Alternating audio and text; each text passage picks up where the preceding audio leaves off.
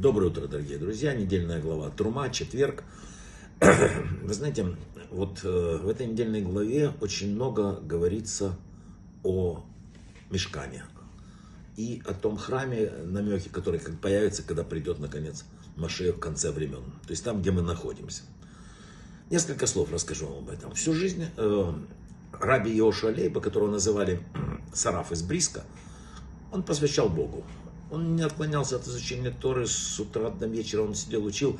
Даже на больших трапезах, которые он устраивал для больших гостей, он сам садился, но не ел, а только сидел и учил Тору. Однажды во время трапезы он вдруг встал со своего места, пошел к краю стола, посмотрели все его сторону, оказалось, там сидит беззубый старик, который зашел, ему тяжело жевать.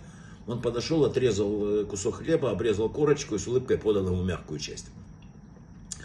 Когда закончили трапезу, все разошлись, к нему обратился один из членов его семьи и попросил разрешения задать вопрос. Рав был погружен в учебу. Как он заметил старика, которому трудно есть? Хороший вопрос, ответил Сараф. Но почему ты спрашиваешь у меня сейчас, а не в той главе, когда рассказывалось про Авраама и трех ангелов, которые пришли к нему в гости? Этот не понял, он говорит, я тебе объясню. Там рассматривается, что Творец открылся нашему праотцу Аврааму ну, представляете понятие, человек пришел с Богом с, с, разговаривает, да, вообще величайший какой-то уровень пророчества, он там находится, не знаю, под какими-то там невероятными воздействиями, он стоит, он, он весь к Богу. И вот во время пророчества он увидел трех прохожих и побежал к ним, пригласил под свой кров. кров. Почему, говорит, ты не спросил, как он их заметил? И вообще, как он их увидел? Он же разговаривал с Богом. Действительно правильный вопрос. И вот ответил Сараф. Есть на это один ответ. Когда нужно делать доброе дело, видят. Я немножко переведу это. Известная история о Цемах Цедике из Любавич, который всю жизнь находился в доме своего деда, Рава, автора Тани.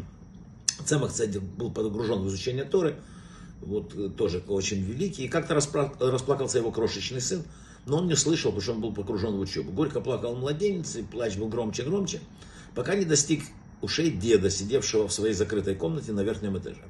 Встал великий дед, спустился вниз, появился перед внуком. Э, внук встал с почетом, тот подошел к колыбельке, успокоил. Изменился внук. Я был погружен в учебу, ничего не слышал. Ответил дед, знаю. Но скажи, пожалуйста, разве я меньше был погружен в учебу?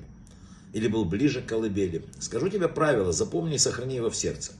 Человек, на какой бы ступени ни находился, на какую бы высоту ни поднялся, не может не слышать голоса плача человека, даже маленького, даже самого маленького. И не может быть так, чтобы он не оторвался от своих занятий, даже для там, самых возвышенных занятий, чтобы помочь ему. Сегодня, в то время, которое описано, мы слышим шаги Машеха. Это трудное и непростое время. Оно описывается нашими мудрецами очень такими сложными словами. Написано, от меча погибнут э, все грешники моего народа, Хафицхайм от имени Заар в священной книге Кабалы сказал, что в этом стихе наказание мечом было заменено для нашего поколения наказанием бедности. Написано, что перед избавлением умножится число бедных в Израиле. Написано, бедный и нищий народ спасать я буду. Пророк Амос сказал это. Хафиц сказал еще, что те, кто обладают деньгами сегодня, пусть не полагаются на обманчивые иллюзии. Деньги недолго останутся в руках. Да, это все пугает. Больше того, написано перед приходом Машеха беду будут сменять одна другую, накатываясь подобно волнам реки.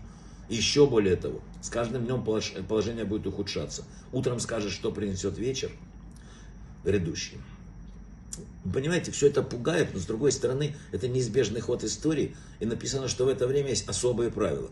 Именно в эти правила надо во, во время этих событий надо их соблюдать. Первое, вот то, что, с чего мы начали – вот как мы будем относиться к миру, так мир будет относиться к нам. Мы не должны пропускать ни одного как бы, человека, которому мы можем помочь.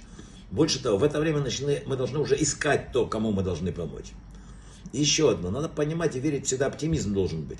Был четыре мудреца, описывается, пришли в Иерусалим, достигли храмовой горы, увидели запустение, обломки и лисицу, которая выскочила из развалин святая святых. Трое из них зарыдали и разорвали одежды, а Акива, раби Акива, смеялся. Изумленные спутники спросили его, как можно смеяться при виде разрушенной святыни. И тогда Акива ответил, вдумайтесь в это, разрушение прежнего храма делает непреложным построение следующего, лучшего. Этому я и радуюсь. Существует закон Торы. Нельзя разрушать храм, можно только перестраивать его. Раби Акива знал, что Творец соблюдает заповеди и не допустит разрушения храма, если не планирует восстановить его с тем, что он стал еще лучше. Этот же закон мы можем применить к своей жизни и к людям. Человек создан по образу и подобию Творца. Больше того, человека сравнивают с храмом. Поэтому, когда мы разрушали долгое время свой храм, когда мы вносили в него, там сказать, переделки, да, теперь время понять очень важную вещь. Теперь храм надо начинать строить. И начинайте этот храм строить с себя. Просмотрите свою жизнь, продумайте ее. Поймите, что в этот тяжелый момент мы можем начинать исправить, как помогать людям, как внести свою лепту в то, чтобы приход Машеха был менее болезненным. И тогда все будет хорошо. Брахавы от слаха и здоровья.